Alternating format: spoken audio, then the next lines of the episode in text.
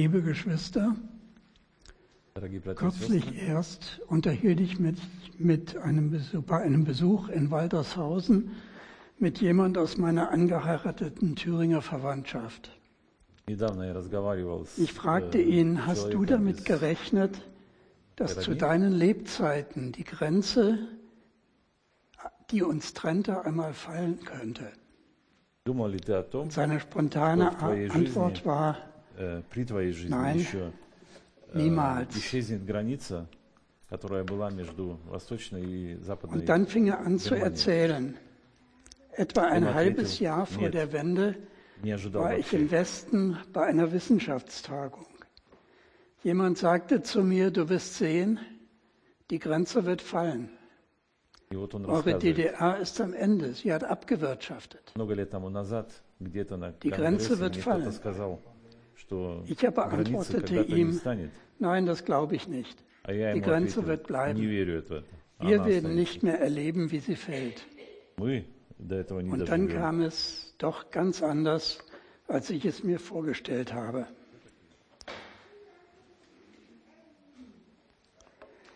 Warum erzähle ich euch diese an sich belanglose Begebenheit? Nun, seit Christi Auffahrt zum Vater im Himmel erinnert die wahre Christenheit immer wieder an das Versprechen Jesu, dem sie glauben, dass er wiederkommen wird. Und das wird nicht in Niedrigkeit und Armseligkeit geschehen, wie bei seinem ersten Kommen. Nein, diesmal kommt er in Hoheit und Herrlichkeit.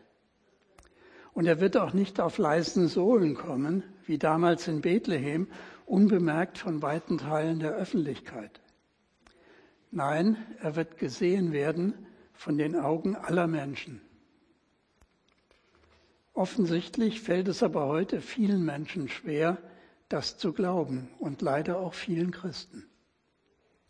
Es haben sich auch im Volk Gottes Zweifel breit gemacht. Seit 2000 Jahren wartet die Christenheit auf die Rückkehr Jesu Christi und nichts ist geschehen. Was meint ihr? Sollten da wohl auch wir ehrlicherweise Abschied nehmen von der Hoffnung auf die Wiederkunft Christi, so wie mein Verwandter aus Thüringen insgeheim Abschied genommen hatte von der Hoffnung, dass die deutsch-deutsche Grenze fallen könnte? Seit seiner Jugend hatte er ja nichts anderes als diese unüberwindliche Grenze vor Augen. Ihr 40-jähriger Bestand hatte die resignierenden Gedanken zementiert und die Hoffnung auf eine Wende in seinem Kopf ausradiert. Aber die Wende ist gekommen. Die Wende ist gekommen. Sie hat sich nicht darum gekümmert, ob geglaubt wurde, dass sie kommt oder ob daran gezweifelt wurde. Sie ist gekommen. Ihr Lieben, mindestens jeden Sonntag, hoffentlich aber an jedem neuen Tag, sagen wir es auf die eine oder andere Weise. Ich glaube an Gott, den Allmächtigen. Zu seiner Allmacht gehört auch, dass er unbedingt mit seinen Plänen und Absichten mit dieser Welt zum Ziel kommt. Wie wir auch in dem Liede von Paul Gerhardt singen, Befiehl du deine Wege. Da heißt es in der fünften Strophe, was er sich vorgenommen und was er haben will, das muss doch endlich kommen zu seinem Zweck und Ziel. Darum möchte ich euch herzlich einladen, auf die Worte Jesu zu hören und sie ernst zu nehmen. Ernster als alle Zweifel, ernster als die lange Zeit des Wartens auf ihn. Lasst uns Vaters Buch aufschlagen und die Worte aus dem Lukas-Evangelium lesen. Lukas 21, die Verse 29 bis 36.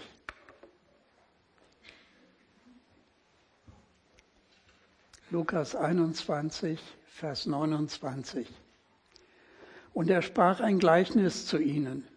Seht den Feigenbaum und alle Bäume. Wenn sie schon ausschlagen, so erkennt ihr von selbst, da ihr es seht, dass der Sommer nahe ist.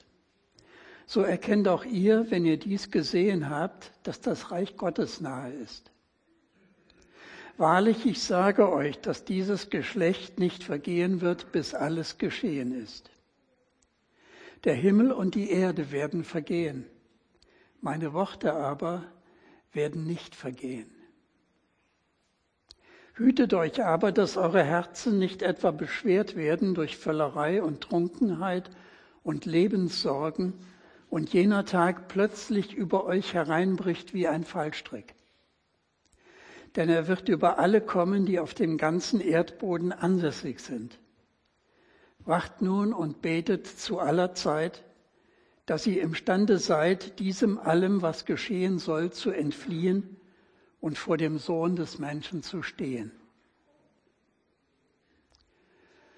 Wenn ich auf die einfache Art gestrickt wäre, könnte ich euch jetzt einfach sagen, hört euch noch einmal die Predigt vom vergangenen Sonntag an. Da steht alles drin, was ich euch jetzt zu dieser Textstelle sagen könnte. Aber das stimmt nicht. Denn die Verse 29 bis 36 in Lukas 21 sind keineswegs eine Wiederholung der Verse 19 bis 28 und ebenso auch nicht eine einfache Zusammenfassung derselben. Sie sind vielmehr zur Verstärkung geredet, um die besondere Aufmerksamkeit der Zuhörer auf die notwendigen Dinge hinzulenken und zu konzentrieren, die nun notwendigerweise ins Auge zu fassen sind. Denn die vor uns liegenden acht Verse sind als Mahnung, ja als eine Warnung an die Jünger und damit an uns gerichtet. Der ernste Aufruf des Herrn gilt unserer Wachsamkeit und unserer Bereitschaft, ihm zu folgen. Das anschauliche Beispiel aus der Natur, das der Herr Jesus in seinem einführenden Gleichnis anwendet, war einfach und jedem Anwesenden vertraut. Auch wir heutigen kennen es sehr wohl und erleben es gerade in dieser Zeit wieder ganz neu. Nachdem die Bäume alle, wie auch der Feigenbaum, den ganzen Winter über kahl und fruchtlos gewesen sind, künden die ersten grünen Triebe den herannahenden Sommer an.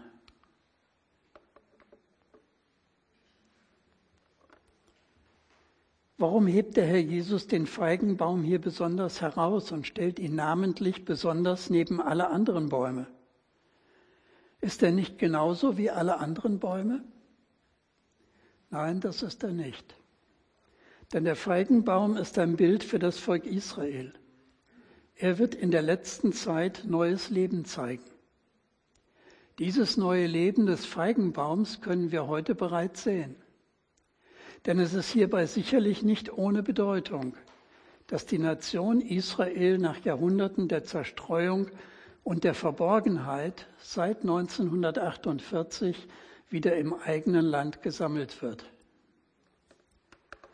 Das Ausschlagen auch aller anderen Bäume im Gleichnis zeigt, dass die ganze Völkerwelt einem Hochziel im großen Plan Gottes zustrebt. Das weist darauf hin, dass das herrliche Reich Christi bald aufgerichtet wird. Denn so erkennt auch ihr, wenn ihr dies, gesehen, dies geschehen seht, dass das Reich Gottes nahe ist. Wenn ihr dies geschehen seht. Wenn wir was geschehen sehen. Dies bezieht sich offensichtlich auf die in den Versen 9 bis 28 dieses Kapitels genannten Zeichen, die uns Ewald in der Predigt am vergangenen Sonntag sehr eindrücklich geschildert hat. Der Anfang dieser Zeichen ist für uns Christen das Signal, unsere Häupter zu erheben, weil sich unsere Erlösung naht. Denn der Anfang der Wehen ist für uns das Zeichen, dass wir in jeder Sekunde unsere Entrückung hin zu dem Herrn Jesus in Wolken in die Luft rechnen dürfen. Für das Eigentumsvolk Gottes Israel allerdings bedeutet es die Einleitung in eine Trübsal, wie sie nie zuvor jemals gewesen ist und niemals wieder sein wird. Dem folgt dann allerdings auch für Israel das geoffenbarte Reich Gottes, das beim Kommen des Menschensohnes in Macht und Herrlichkeit aufgerichtet wird. Dieses Dies von dem der Herr hier spricht, dass wir es geschehen sehen, ist für uns heutige hochaktuell. Kennt ihr die Geschichte von dem berühmten gordischen Knoten? Der war in der Antike eines der sieben Weltwunder. Das war ein ganz komplizierter Knoten. Er wurde in einem Heiligtum des griechischen Gottes Zeus aufbewahrt und verehrt. Es hieß, wer diesen Knoten lösen kann, dem fällt die Weltherrschaft zu. Alexander der Große, ein späterer wirklicher Weltherrscher, hörte von diesem Orakel, kam dorthin und als er den Knoten sah, zog er sein Schwert und hieb ihn einfach in zwei. Nun, dieser gordische Knoten war ein Kinderspiel gegen die immer verworrener werdenden Probleme unserer Zeit.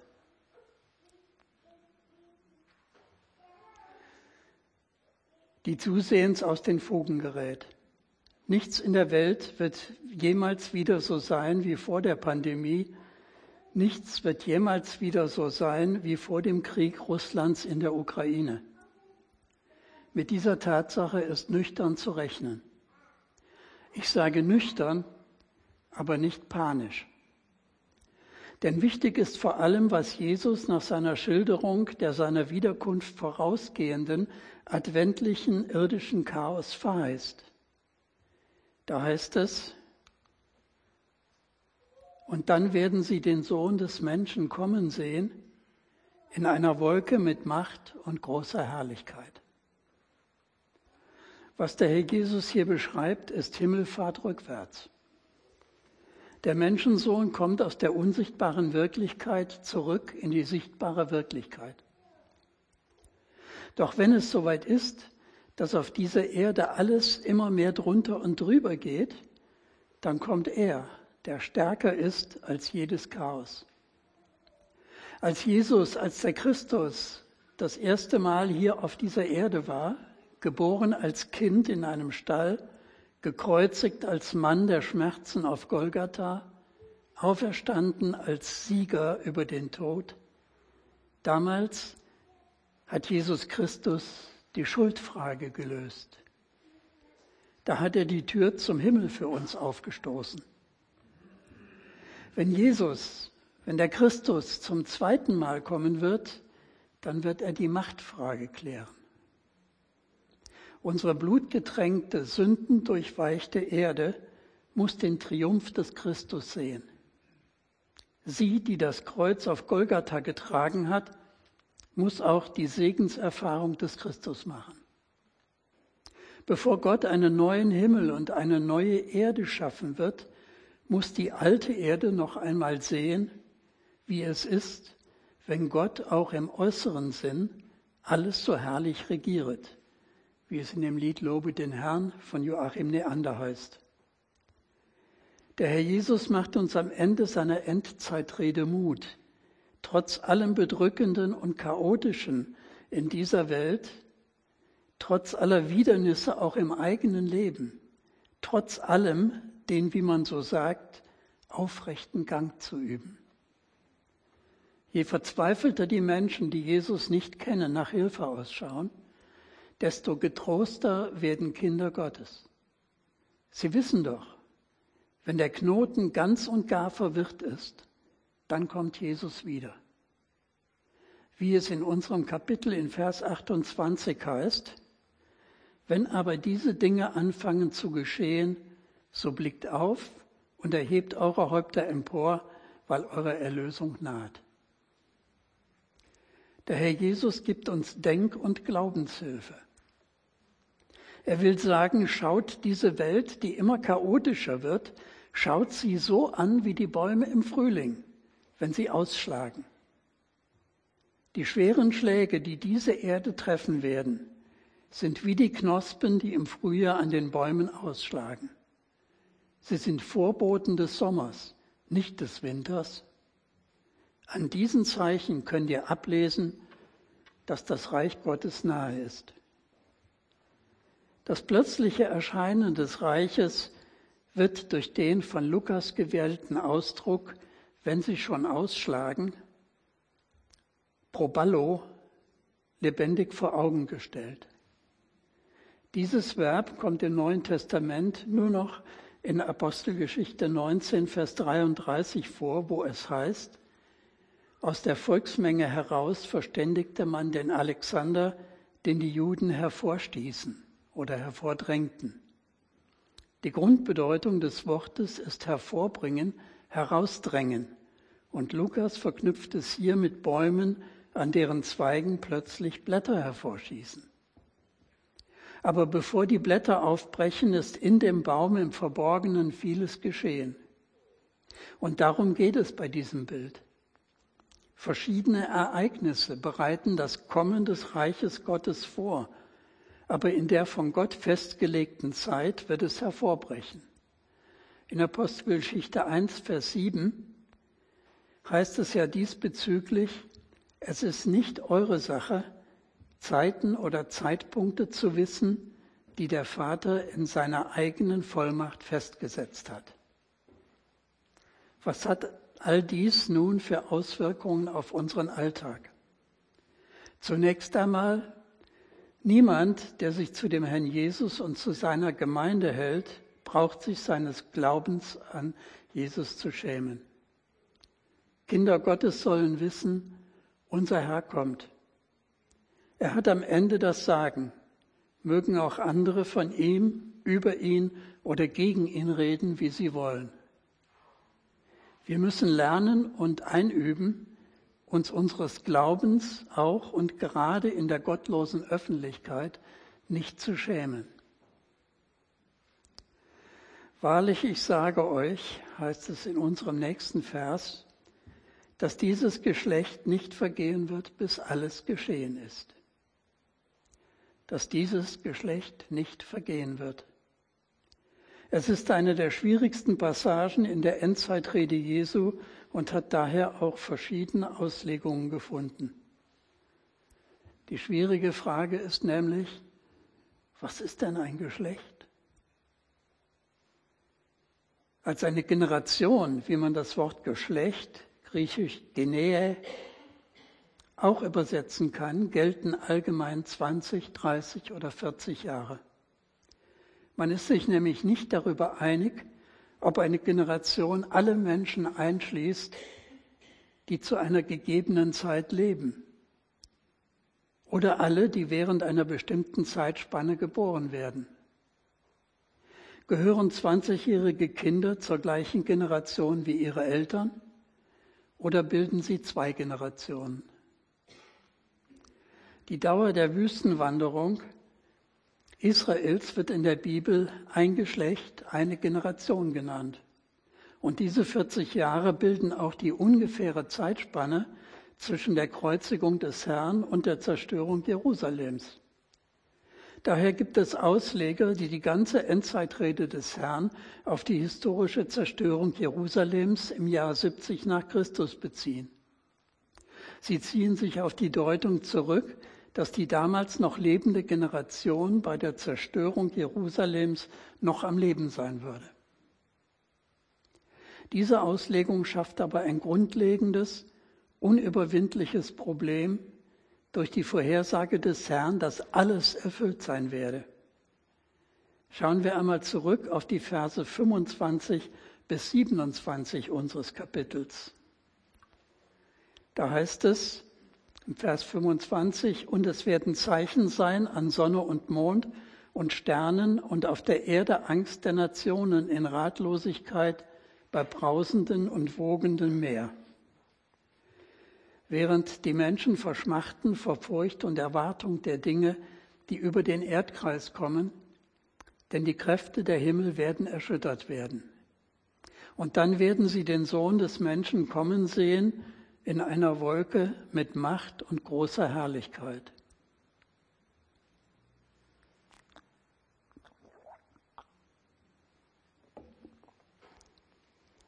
Es ist, wie wir wissen, unmöglich zu argumentieren, all dies habe sich damals 70 nach Christus erfüllt. Diese Unmöglichkeit wird auch durch Matthäus 24, Vers 34 und Markus 13, Vers 30 bestätigt. Es kann schon deshalb nicht so sein, weil Christus noch nicht in einer Wolke mit Macht und großer Herrlichkeit zurückgekehrt ist. Andere Ausleger meinen, dass dieses Geschlecht oder diese Generation all jene Menschen bezeichnet, die leben, wenn diese Zeichen anfangen werden. Und dass diejenigen, die den Anfang dieser Zeichen sehen, auch noch die Wiederkunft Christi erleben werden. Alle vorhergesagten Zeichen würden dann innerhalb einer Generation geschehen. Das halte ich zumindest für eine denkbare Auslegung. Ganz anders sehen das messianisch-jüdische Ausleger wie Arnold Fruchtenbaum. Sie sind überzeugt, dass sich der Ausdruck dieses Geschlecht auf die Juden in ihrer feindseligen Haltung gegenüber Christus bezieht. Der Herr habe, so sagen sie, damit sagen wollen, dass das jüdische Volk überleben würde, dass es zwar zerstreut, aber nicht zu vernichten sein wird und dass sich seine Haltung gegenüber Jesus nicht ändern wird. Möglicherweise sind ja diese beiden letztgenannten Deutungen richtig. Allerdings wird das im Griechischen benutzte Wort Genee auch dazu verwandt, alle jene zu bezeichnen, die der Reihe nach in die gleiche Familie hineingeboren werden. So lesen wir in Offenbarung 22, Vers 16, Ich, Jesus, habe meinen Engel gesandt, euch diese Dinge für die Gemeinden zu bezeugen. Ich bin die Wurzel und das Geschlecht Davids, der glänzende Morgenstern.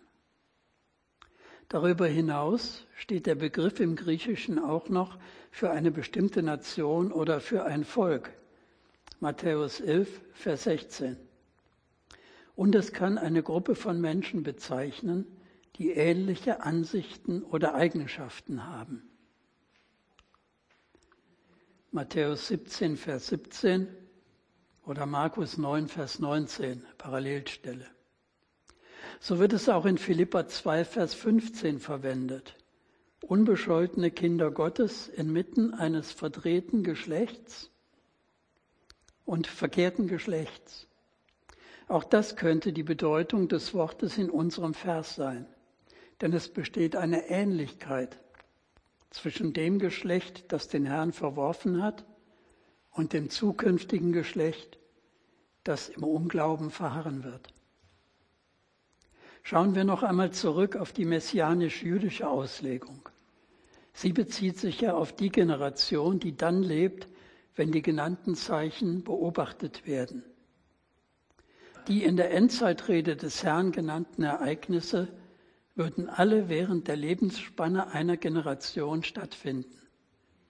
Wir kennen diese Zeit als die große Drangsal oder als die 70. Jahrwoche von Daniel 9, 24 bis 27, wo es heißt, 70 Wochen sind über dein Volk und über deine heilige Stadt bestimmt, um das Verbrechen zum Abschluss zu bringen und den Sünden ein Ende zu machen und die Schuld zu sühnen und eine ewige Gerechtigkeit einzuführen und Vision und Propheten zu versiegeln und dein Allerheiligstes zu salben.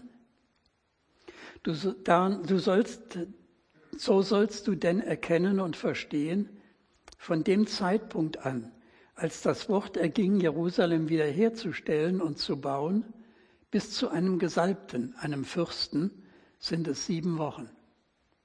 Und 62 Wochen lang werden Platz und Stadtgraben wiederhergestellt und gebaut sein, und zwar in Bedrängnis der Zeiten. Und nach den 62 Wochen wird ein Gesalbter ausgerottet werden und wird keine Hilfe finden. Und das Volk eines kommenden Fürsten wird die Stadt und das Heiligtum zerstören. Und sein Ende ist in einer Überflutung. Und bis zum Ende ist Krieg, fest beschlossene Verwüstungen. Und stark machen wird er dem, einen Bund für die vielen, eine Woche lang. Und zur Hälfte der Woche wird er Schlachtopfer und Speisopfer aufhören lassen. Und auf dem Flügel von Gräueln kommt ein Verwüster, bis fest verschlossene Vernichtung über den Verwüster ausgegossen wird. Eine Generation der Juden wird den Anfang der Wehen und die Wehen selbst erleben und auch hier sein, wenn der Sohn des Menschen in Macht und Herrlichkeit vom Himmel herabkommt. Der Himmel und die Erde werden vergehen, meine Worte aber werden nicht vergehen. Dreimal lesen wir im Neuen Testament genau diese Worte.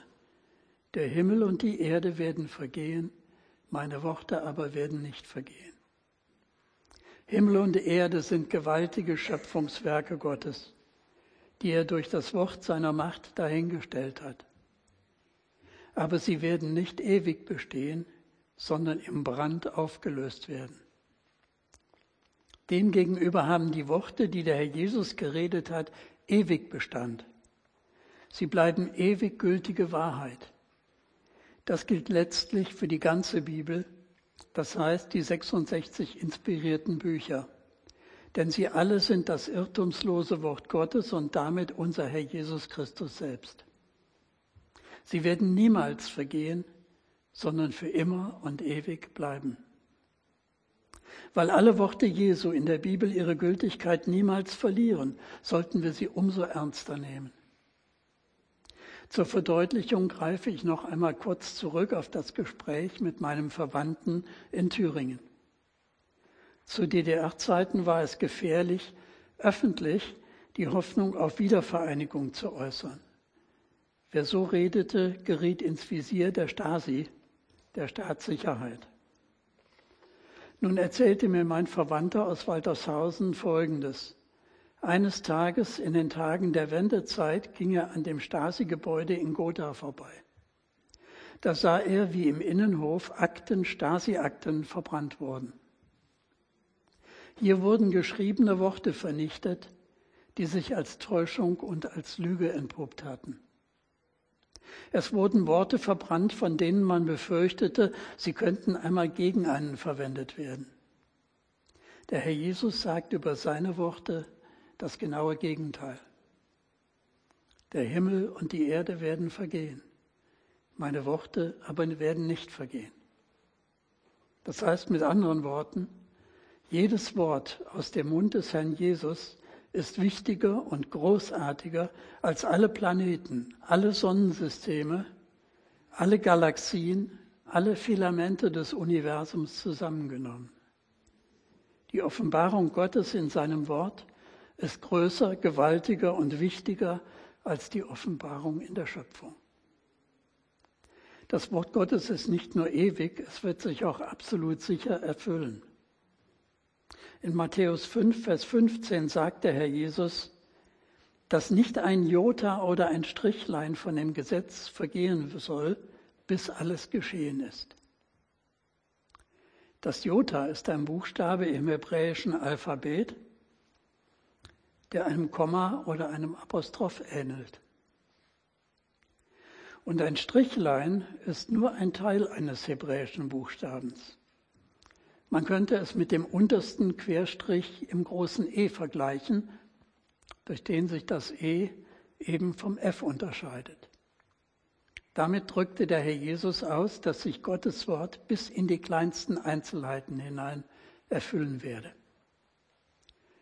Der Prophet Hesekiel sagte fast 600 Jahre vor Christus voraus, dass das Osttor von Jerusalem verschlossen werden sollte und nicht wieder geöffnet werden dürfe, bis der Fürst kommen würde. Das steht in Hesekiel 44, Verse 2 bis 3. Dieses Tor, das auch das goldene Tor genannt wurde, ist auch wirklich von Sultan Suleiman im Jahre 1543 verschlossen worden. Der deutsche Kaiser Wilhelm plante, Jerusalem zu besetzen. Er hoffte, durch dieses Tor in die Stadt einzuziehen, aber seine Hoffnungen wurden zerstört. Das Tor ist bis zum heutigen Tag verschlossen. Der französische Philosoph und Schriftsteller Voltaire, ein intimer Freund von Friedrich dem Großen, prahlte, dass die Bibel schon in 100 Jahren ein totes Buch sein werde. Doch als die 100 Jahre vorbei waren, war Voltaire tot und sein Haus war inzwischen zur Zentrale der Genfer Bibelgesellschaft geworden. Die Bibel hat noch immer alle ihre Kritiker überlebt. Da sollte man doch meinen, dass die Menschen aufmerksam werden könnten für die Tatsache, dass die Bibel Gottes ewiges Wort ist und dass sie niemals vergehen wird. Aber es ist wohl schon so, wie der englische Schriftsteller Jonathan Swift gesagt hat. Niemand ist so blind wie der, Entschuldigung, der nicht sehen will. Der Himmel und die Erde werden vergehen, aber meine Worte werden nicht vergehen. Niemand kann diese Worte des Herrn Jesus hören oder lesen, ohne sich über die gewaltige Tragweite derselben Rechenschaft zu geben. Viele sprechen von Jesus als einem guten Menschen, von einem großen Lehrer mit dem erhabensten ethischen Lehrsystem, das je ein Mensch erstellt hat. Gleichzeitig geben sie aber zu verstehen, dass er nicht Gott sei, nicht Gott in Menschengestalt. Wenn dieser unter unser heutiger Vers 33, der Himmel und die Erde werden vergehen, meine Worte aber werden nicht vergehen. Wenn dieser Vers nicht wahr ist, dann ist der Mann, der diese Aussage gemacht hat, weder gut noch heilig, sondern einer der größten Narren der Weltgeschichte. Aber unser Herr Jesus, der Sohn Gottes, ist all das, als was er sich ausgab zu sein. Er überblickte ein Universum strahlender Sonnen und kreisender Galaxien und sagte, dass dies alles vergehen werde. Anders aber als sterbende Sonnen und explodierende Galaxien würde sein Wort nie vergehen. Wie kann das Würmlein Mensch sich solchen Aussagen entziehen? Was für eine Hybris treibt Menschen dazu, sich für Beherrscher des Universums und seiner Gesetze zu halten? Da treten Menschen gegen Gott an und wollen mit dem Klima gleich die ganze Welt retten, die doch Gott selbst zum Untergang bestimmt hat. Uns gläubigen Realisten bleibt es vorbehalten, sich wie Thomas im Obersaal vor dem Herrn niederzuwerfen und zu rufen, mein Herr und mein Gott. Hütet euch aber, heißt es in unserem Text weiter, dass eure Herzen nicht etwa beschwert werden durch Völlerei und Trunkenheit und Lebenssorgen und jener Tag plötzlich über euch hereinbricht wie ein Fallstrick. Denn er wird über alle kommen, die auf dem ganzen Erdboden ansässig sind. Hier gibt uns der Herr Jesus eine ernste Warnung. Wir sollen uns vor einem Herzen hüten, das vor Sorgen überladen ist oder von den Vergnügungen der Welt umstrickt wird. Ein derart vom Herrn abweichendes Herz wird sich bald in entsprechenden Gebär, Gebären, Gebärden weit, äh, kundtun. Lukas verwendet hier das griechische Wort Kreipale, das von verschiedenen Bibelübersetzern verschieden übersetzt wird. In der Elberfelder und revidierten Elberfelder heißt es Völlerei. Schlachter und Zürcher sagen Rausch. Die Neue Genfer schreibt Ausschweifung. Bei Menge ist es Schlemmerei.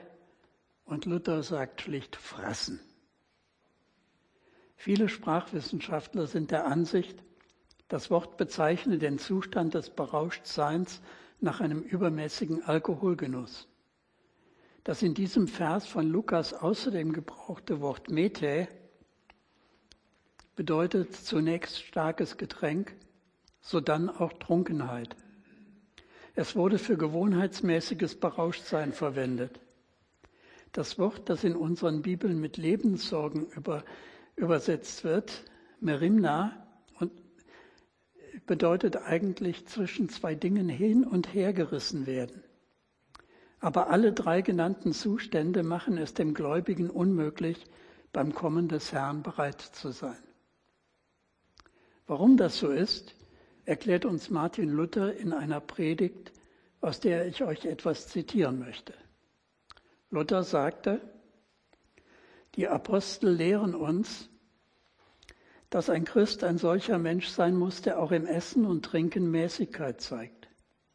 Er darf seinen Leib nicht mit übermäßigem Essen und Trinken beladen und verderben, damit er wach, vernünftig und geschickt zum Beten sei und seinen Beruf verrichten oder seines Amtes walten kann. Wer sich dauernd voll frisst und täglich betrinkt, der kann weder zum Beten noch zu anderen christlichen Sachen geschickt sein. Ja, er taugt auch sonst zu nichts. Darum haben schon die Apostel und auch Christus selbst verkündigt, dass am Ende der Welt solche Zeichen herrschen werden. Deshalb werden wir vermahnt, hütet euch aber, dass eure Herzen nicht beschwert werden mit Fressen und Saufen und mit Sorgen der Nahrung und dass nicht komme dieser Tag schnell über euch.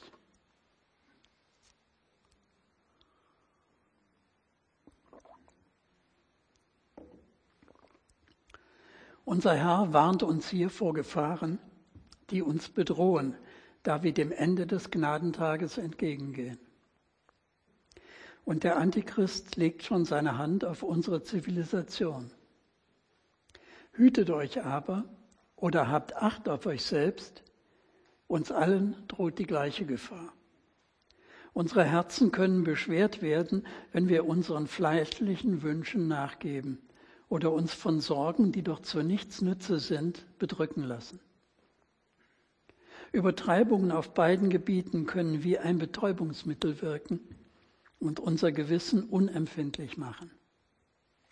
Wir verlieren damit das Gefühl die, für die starken geistlichen Kräfte, die der Feind in Bewegung setzt, um die Menschen und insbesondere die Gläubigen unversehens einzufangen.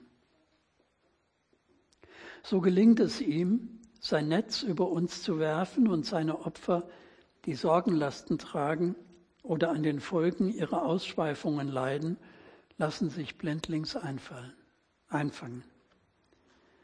Die Bibel warnt uns an vielen Stellen vor Sorgen.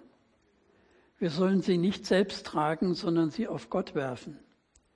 Und trotz diesen vielen Warnungen lassen wir immer wieder zu, dass sie sich anhäufen uns, uns belasten und bedrücken. So bemerken wir gar nicht, wie das Fangnetz des Widersachers über uns zusammenzieht. Darum fügt unser Herz im nächsten Vers fürsorglich hinzu, wacht nun und betet zu aller Zeit. Wir sollen und wollen hoffentlich also nicht nur beten, wenn wir dazu niederknien können. Vielmehr soll unser ganzes Leben ein Gebet, ein Ausdruck unserer Gemeinschaft mit Gott sein. Nur wenn wir unablässig mit ihm wandeln, können wir den Gefahren entrinnen. Irrt euch nicht, diese Gefahren sind übernatürlicher Art. Aber auch die Kraft, ihnen widerstehen zu können, ist übernatürlich. Sie kommt von oben, von Gott, unserem Vater im Himmel. Sie ist ein Vorgeschmack der Kräfte der zukünftigen Welt, die vom Thron des Herrn ausgehen. Sie verleiht uns die Fähigkeit, nie zurückzuweichen, uns nie zu fürchten und nie zu stagnieren. Dann entkommen wir den Fallstricken des Teufels nicht wie geschlagene Leute, die die Flucht ergreifen, sondern wie gehorsame Kinder, denen Gott einen Weg bahnt. Sünder, die nicht bereit sind, werden unerwartet in den eben beschriebenen schrecklichen Gerichten gefangen. Vom Vers 34 können wir lernen. Jemand, der vorgibt, bereit zu sein, kann von anderen Dingen ganz in Beschlag genommen werden. So sehr, dass er von einem Augenblick zum anderen den Weg nicht mehr sieht. Und ungläubige Menschen sind ohnehin nicht bereit. Das Wort Katemenus, das in den meisten unserer Bibeln mit ansässig sein übersetzt ist, bedeutet eigentlich sorglos sitzen. Etwa so, wie die Menschen sorglos im Palast Belsazars saßen, als in jener Nacht das Gericht unerwartet hereinbrach. Hier gibt uns Matthäus in der Parallelstelle zu unserem Text eine ernste Warnung. Da heißt es in Matthäus 24, Vers 44, Deshalb seid auch ihr bereit, denn in der Stunde, in der ihr es nicht meint, kommt der Sohn des Menschen. Lasst uns darum von den falschen Wegen umkehren, die unser Herr uns nicht gehen heißt. Wer betet, dein Reich komme, der lerne direkt danach auch zu beten, dein Wille geschehe. Immer etwa, wenn wir das Herrenmahl miteinander feiern, soll es uns in uns die Vorfreude wecken auf den Tag, an dem der Herr Jesus wiederkommt. Deshalb heißt es dann auch jedes Mal, so oft ihr dieses Brot esst und den Kelch trinkt, verkündigt ihr den Tod des Herrn, bis er kommt. 1. Korinther 11, Vers 26. Deinen Tod, Herr Jesus, verkünden wir und deine Auferstehung preisen wir, bis du kommst in Herrlichkeit. Weiter im Text. Wacht nun und betet zu aller Zeit, dass ihr imstande seid, diesem allem, was geschehen soll, zu entfliehen und vor dem Sohn des Menschen zu stehen. Faulheit oder auch Nachlässigkeit ist nicht das Kennzeichen eines wahren Gläubigen. Dennoch gilt aber die Warnung sowohl dem, der sich als Gläubiger bekennt, wie in Vers 34, als auch dem Ungläubigen aus Vers 35. Der Beweis dafür, dass man bereit ist, besteht in einer Haltung des Wachens und Betens. Würdig geachtet werden, wie bei Luther, oder imstande sein, wie in der Elberfelder Bibel, bedeutet hier nicht, dass man in sich selbst würdig oder aus sich selbst heraus imstande wäre. Es geht hier vielmehr um göttliches Anerkanntwerden. Denn Gott ist es, der die Gläubigen der Berufung würdig erachtet, 2. Thessalonicher 1.11. Es bedeutet auch nicht würdig machen, sondern würdig erachten. Ein identischer Ausdruck findet sich in Kapitel 20, Vers 35, wo es heißt, dass die Gläubigen würdig gehalten werden, jener Welt teilhaftig zu sein und der Auferstehung aus den Toten. Gemeint ist hier der Himmel, aber niemand kann sich selbst für den Himmel würdig machen. Es geht um die göttliche Wertschätzung wahrer Gläubiger. Und es hat nichts mit wie auch immer gearteter menschlicher Leistung oder Anstrengung zu, zum Erwerben des Heils zu tun. Jene, die vor dem Sohn des Menschen stehen werden, die werden bis in ihr tiefstes Innerstes durchforscht werden. Das ist ein klarer, ein unüberhörbar lauter Ruf zur Echtheit, der alle angeht, die bekennen, auf sein Kommen zu warten. Dabei müssen wir beachten, dass nur vor dem Herrn stehen kann, wer zuvor lernend vor ihm gesessen hat und sodann glaubend vor ihm gewandelt ist. Diese Reihenfolge des Sitze, Wandle, Stehe dürfen wir nicht aus dem Auge verlieren. Lasst uns auch niemals den Gurt um unsere Lenden auflösen oder uns sorglos am Bachufer niederlegen, um zu trinken, während uns der Feind nachschleicht. Es ist sein großes Kunststück, uns so einzuschläfern, dass wir für die Gefahren und Anstrengungen unserer Weiterreise untüchtig werden. Dieser Gefahr dürfen wir uns nicht aussetzen. Jetzt wäre diese Predigt eigentlich an ihrem Ende angekommen, denn die Endzeitrede des Herrn Jesus an seine Jünger ist mit dem letzten Vers, den wir betrachtet haben, beendet worden. Nun wisst ihr ja, dass jedes Wort in der Bibel vom Geist Gottes inspiriert und irrtumslos ist.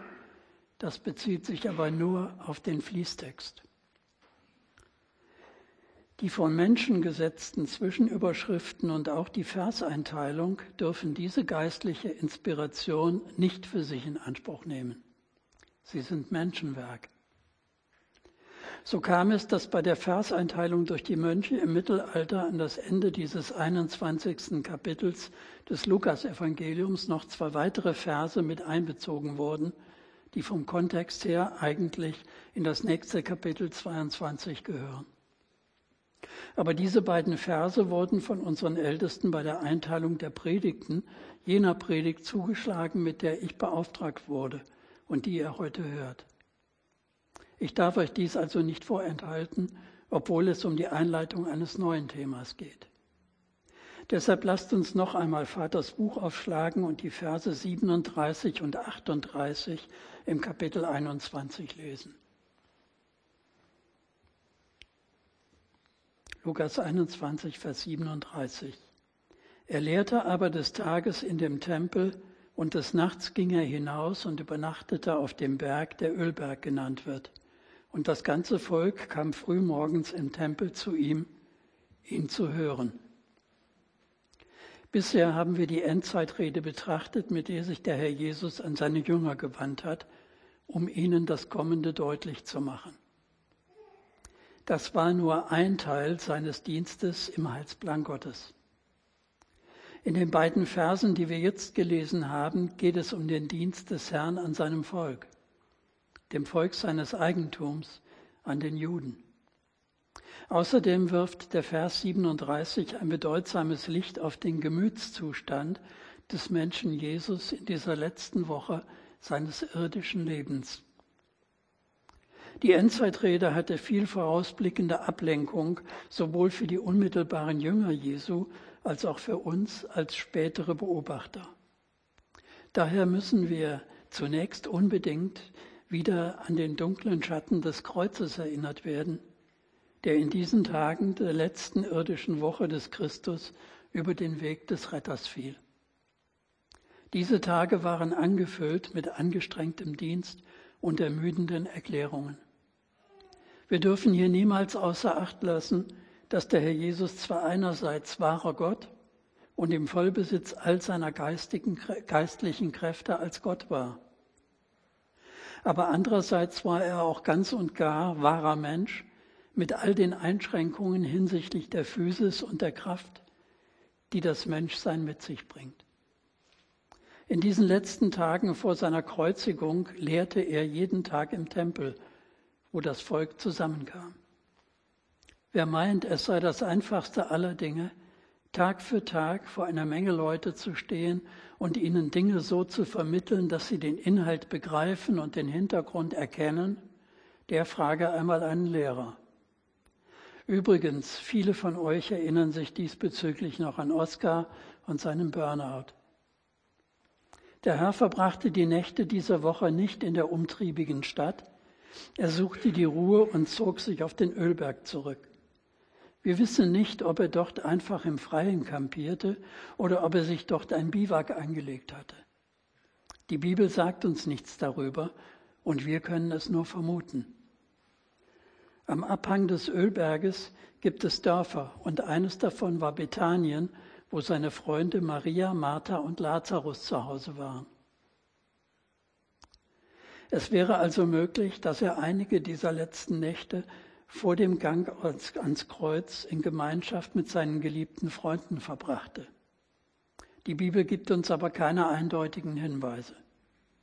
Die Tatsache aber, dass er hungrig in die Stadt kam, Matthäus 21, Verse 17 bis 18, würde kaum zu der Liebe und Fürsorge passen, die er in ihrem Heim genossen hätte, obwohl Matthäus sagt, dass er in Bethanien gewesen sei. Ich folge einem anderen Gedanken hinsichtlich Jesu nächtlichen Aufenthalts auf dem Ölberg. Nach seinen täglichen Auseinandersetzungen mit seinem Volk suchte der Herr die Ruhe. Wo würde der Mensch Jesus Christus Ruhe finden? Der Mensch Jesus Christus. Natürlich in der Nähe des Vaters im Himmel. Als Gott war der Herr ununterbrochen mit dem Vater verbunden. Aber als Mensch, mit all den Einflüssen und Wirkungen, mit all den Ablenkungen, die täglich auf den Menschen einströmen, eigentlich hätte es sich gehört, dass der Sohn Gottes diese Nächte im Tempel verbringt, im Allerheiligsten. Als Mensch aber war ihm dieser Aufenthaltsort verwehrt.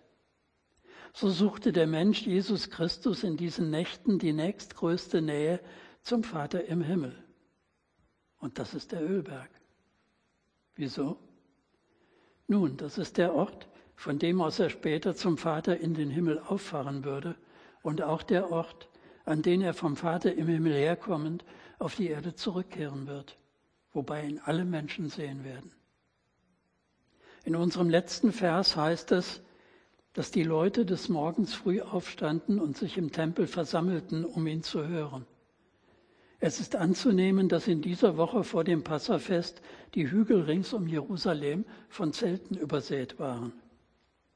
Üblicherweise war zum Passafest jeder Winkel in der Stadt von den riesigen Mengen der Juden ausgefüllt, die aus allen Gegenden des Landes und aus jeder Provinz des riesigen römischen Reiches zusammenströmten, um das Fest in Jerusalem zu feiern. Die Menschenmassen waren sehr groß und sie wollten ihn hören. Denn wenn Jesus seine Rede vollendet hatte, da erstaunten die Volksmengen sehr über seine Lehre, denn er lehrte sie wie einer, der Vollmacht hat und nicht wie ihre Schriftgelehrten. Fassen wir noch kurz zusammen, was wir aus dem heute Gehörten für unser Leben mit ihm mitnehmen wollen. Der Herr Jesus spricht im Vorfeld zu unserem heutigen Predigtext über allerlei Katastrophen, die seiner Wiederkunft vorausgehen werden. Wenn wir uns in der Welt, die uns umgibt, umsehen, dann scheint dies bald der Fall zu sein. Deshalb kursieren ja auch unter uns Christen so viele banale Endzeitberechnungen. Natürlich interessierte es die Jünger Jesu, wann denn dies alles geschehen soll. Und uns interessiert es doch auch. Werde ich noch zu meinen Lebzeiten erleben, dass der Herr Jesus wiederkommt? Diese Frage haben wir uns doch ganz sicher alle schon einmal gestellt. Ich sage euch aber, schon vor 100, vor 500 und vor 1000 Jahren ereigneten sich große Katastrophen. Nur konnten die Menschen sie nicht alle zur Kenntnis nehmen, da es die meisten Medien, allen voran das Internet, in der heutigen Dichte noch gar nicht gab. Aber es gab schon immer Kriege und Kriegsgeschrei, Seuchen und Teuerungen, Hungersnöte und auch Wetter wie Klimakatastrophen. Man denke nur an die Eiszeiten. Wir sollen uns als Jünger des Herrn Jesus von all diesen Ereignissen nicht beeindrucken und schon gar nicht verstören oder ängstigen lassen. Denn unser Herr ist bei uns bis an das Ende des Zeitalters. Das heißt, wir sollen ohne weitere Beachtung dessen, was um uns herum vorgeht, die Wiederkunft unseres Herrn an jedem neuen Tag heute erwarten. Wir sollen also keinerlei Mutmaßungen darüber anstellen, wann das alles geschieht, damit wir uns nicht in einer unnützen Angstspirale verheddern, die uns einen wirksamen Dienst für unseren Herrn unmöglich macht. Der Herr gebraucht mit Vorliebe Gleichnisse aus der uns umgebenden Natur. Die kennen wir, weil wir sie regelmäßig sehen. Sie ist gewissen Regeln unterworfen, die immer wiederkehren. So hat es Gott Noah zugesagt. Saat und Ernte, Sommer und Winter, Tag und Nacht sollen nicht aufhören, solange die Welt steht. 1. Mose 8, Vers 22. Wie der Landwirt im Frühjahr sein Feld bestellt und im Herbst erntet, so sollen auch wir treu und brav und voller Hoffnung und Vertrauen unbeirrt unseren Weg durch diese Welt gehen, ohne uns von den Umständen, von anderen Menschen oder von den seelenlosen Medien unserer Zeit verrückt machen zu lassen. Wenn wir wirklich ihm gehören, dann können wir das auch dann müssen wir uns nicht allen Gerüchten, die uns zufliegen, Gehör schenken. Dann dürfen wir getrost und ohne Angst auf ihn warten, bis er wiederkommt zu unser aller Heil und Segen. Darum möchte ich euch nach der Endzeitrede des Herrn Jesus eine sechsfache Aufforderung mit auf euren Weg geben, einen Appell, der euch an die geistlichen Pflichten eines wahren Jünger Jesus gemahnen soll. Achtet sorgfältig darauf, wie ihr euer Leben führt. Nicht wie die Toren, sondern klug im Herrn und in seiner Weisung aus dem ewigen Wort Gottes. Nutzt die Zeit, die euch gegeben ist, denn die Tage sind böse und der Feind schläft nicht. Seid nicht unverständig, sondern begreift, was der Wille des Herrn und was sein Auftrag an euch ist. Berauscht euch nicht mit dem Geist des Weines oder mit anderen Rauschmitteln, denn das macht zügellos. Lasst euch vielmehr vom Geist Gottes erfüllen. Lasst in eurer Mitte Psalmen, Hymnen und geistliche Lieder erklingen. Singt und jubelt aus vollem Herzen dem Herrn. Und schließlich sagt Gott unserem Vater im Himmel jederzeit Dank für alles im Namen unseres Herrn Jesus Christus und betet und bittet alle Tage für unsere Geschwister im Herrn, dass er ihnen und auch uns selbst gelingen geben möchte in unserem täglichen Kampf gegen den Feind, die alte Schlange, und seine Anschläge gegen den Gesalbten Gottes. Das dürfen wir auch für uns selbst bei ihm erbitten. Lasst uns miteinander beten und wem es möglich ist, der möge dazu aufstehen.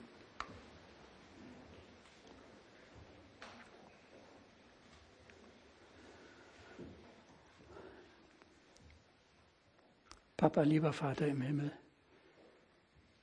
du hast deinen Sohn gesandt, dass er uns retten möge, retten vor der ewigen Verdammnis, retten vor uns selbst. Und er hat alles vollbracht, was nötig war.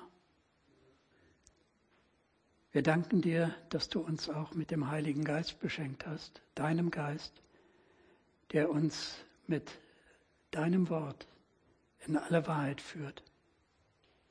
Wir danken dir für das, was dein lieber Sohn, unser Herr Jesus Christus, uns während seiner Lebenszeit auf der Erde vermittelt hat, dass er uns nicht im Unklaren gelassen hat über das, was die Welt zu erwarten hat, wenn es zu ihrem Ende kommt.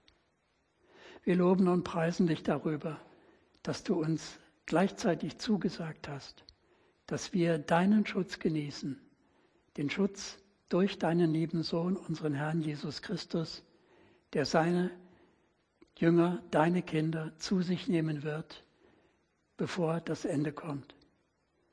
Wir danken dir, dass wir das wissen und fest darauf vertrauen dürfen und loben und preisen dich darüber, dass du uns durch dein Wort immer wieder auf diese Verheißungen hinweist. Wir loben und preisen dich, Papa, lieber Vater im Himmel, für all dein Tun, dein Wirken, für deinen Plan, für dein Lehren und Heilen, für dein Erwecken und auch für deine Erziehung, die du uns angedeihen lässt, damit wir passend werden für dein ewiges Reich. Wir loben und preisen dich darüber und beten dich an. Amen.